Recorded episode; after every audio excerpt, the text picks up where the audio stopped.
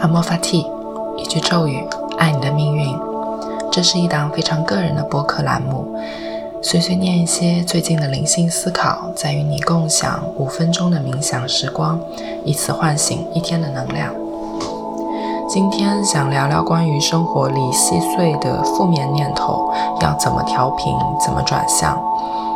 我们知道，意识是一种非常强大的力量。当你把意识集中，他们会更加的充满力量。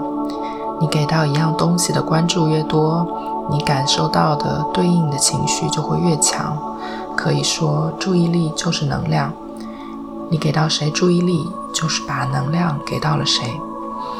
比如，当你翻看朋友圈的时候，发现，哇，你有一个同学，他又找了个好工作，他们全家又出国旅行了，等等。如果你意识到自己体验到的感觉是不安的，是嫉妒的，它进而会慢慢的演变成一种羞愧的，甚至恐惧的感觉。你的大脑会跟你说：“你怎么这么废柴，一事无成？明明都是一个学校毕业的，怎么现在别人有了什么什么，你没有什么什么？等等。”大脑就是这么爱 gossip，这么抓马。你需要理解它是这么运作的，所以这时候。